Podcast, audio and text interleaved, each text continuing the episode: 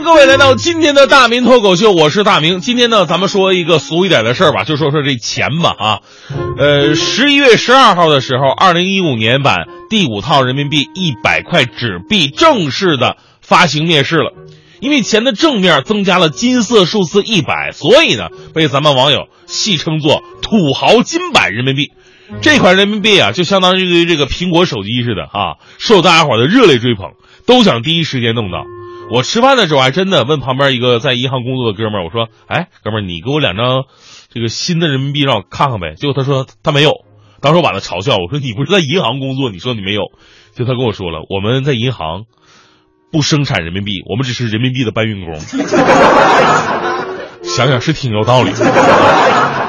这两天呢，在朋友圈也到处都是关于新版人民币的段子，说什么新版人民币已经发行了，旧版人民币已经作废，现在诚心收购二十块钱一斤啊！遇到这样的朋友，你就直接把他拉黑吧。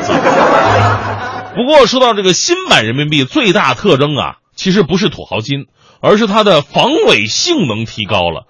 之前我们报道了很多不法分子伪造人民币被查获的新闻，其中甚至还有高中生自己家里边买个打印机就开始在那做假钞，再加上个这个老版的人民币流通多年了嘛，其实已经被这帮犯罪分子啊摸清熟透了，所以呢，出了新版呢可以提高防伪的性能。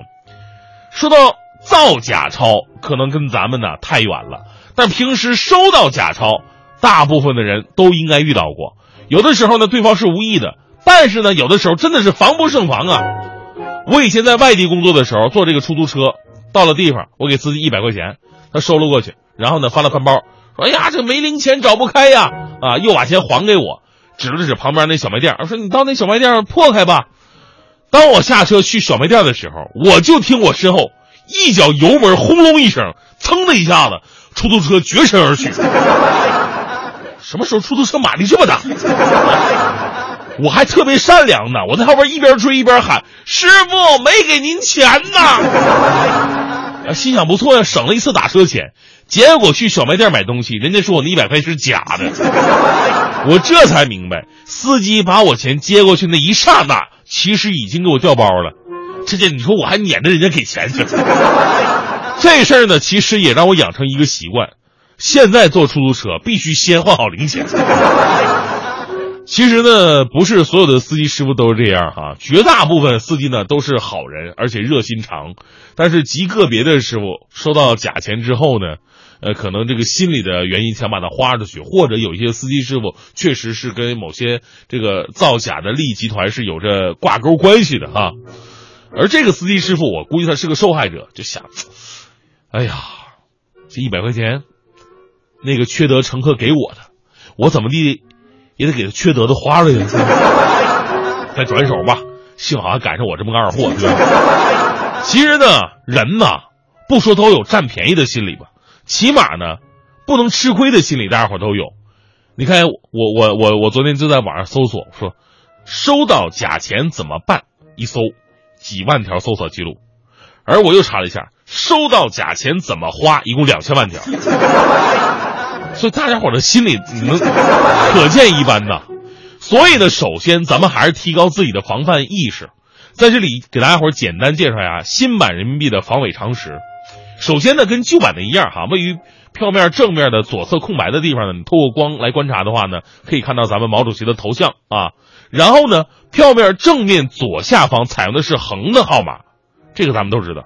而票面正面的右侧呢，采用了一个竖的号码。竖着排列的，这个是比较新颖的。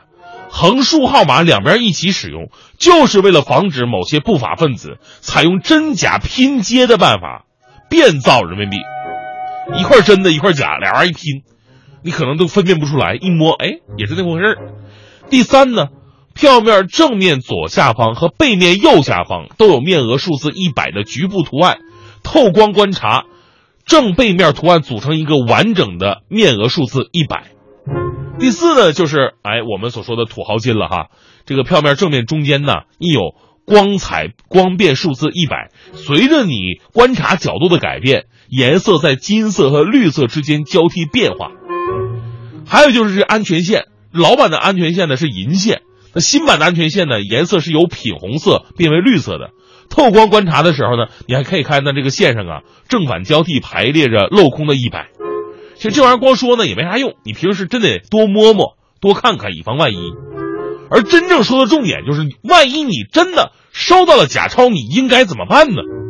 首先，特别认真的跟各位说，无论怎么样，发现假币呢，千万不要贪便宜，或者说报复他人，让假币继续流通。明知是假币而继续持有或使用，属于一种违法行为，是要受到治安处罚的。而情节严重的呢，要追究刑事责任。有人说了，我撕了它吧，这是不对的。撕了假钱。仍然会给其他人再次利用的机会。我以前上学的时候，就是有一次我在路过的垃圾堆儿，我发现了一百块钱人民币的碎片当时我小没见过这么大的票啊，我眼睛都绿了。哎呀，我又翻了半天垃圾堆，终于把这碎片都找全了，花了身上仅有的两块钱买了一个透明胶带，慢慢的把这个碎片粘起来，高兴的回到家。结果爸把我一顿臭骂，我爸说：“你傻呀啊，你。”你粘起这玩意儿都不值两块钱，你知道吗？这假钞你没看出来吗？还有人说了，说发现假钞啊，我我找人帮我鉴定一下不得了吗？我在这里温馨提示哈，帮你鉴定假钞的人呢，一定是从事相关专业或者品行正直的人。我上次发现两张疑似假钞的百元大钞，我其实说实话，他做的太像真的了，我我根本我到现在我也不知道他是真是假。黄欢。就跟我说说，哎呀，大明啊，我们家有验钞机，拿去我帮你验一下，然后就没有然后了。这两百块钱从此在世界上消失了。有人说我干脆烧了它，一了百了。呃，虽然说这种不祸害他人的精神呢令人赞叹，但是我想说，万一钱是真的怎么办？所以呢，以后大家伙再发现假币啊，怎么办？交给银行处理，这才是真的王道。发现假币给银行。发现真币怎么办？给我就行了。最后说句题外话哈，其实对于真钱呐、假钱呢，咱们自己永远是第一道关。有的时候呢，你没什么鉴别经验，那没办法，你直接买一个验钞机就得了。现在那玩意儿也便宜。我们徐强啊，就是一个就是心思特别细腻的人。那天看到有个小贩在那卖那个验钞机，十块钱一个，哎呀，太便宜了。强哥有点心动啊，就问：“哎，这东西好用吗？”当时小贩拿出一张一百块钱大钞，直接放在验钞机上，验钞机过了一下，立马发出提示音：“这张是真币。”强哥一看，哎呦不错呀，立马掏钱买一个，见面还跟我炫耀呢。我说强哥呀，咱能验出真钞这不能算，咱得验出假钞才能说明他是个验钞机，你知道吗？当时没有假钞啊，我说拿张废纸过来，我把废纸放在这验钞机上，很快验钞机响亮的发出提示音。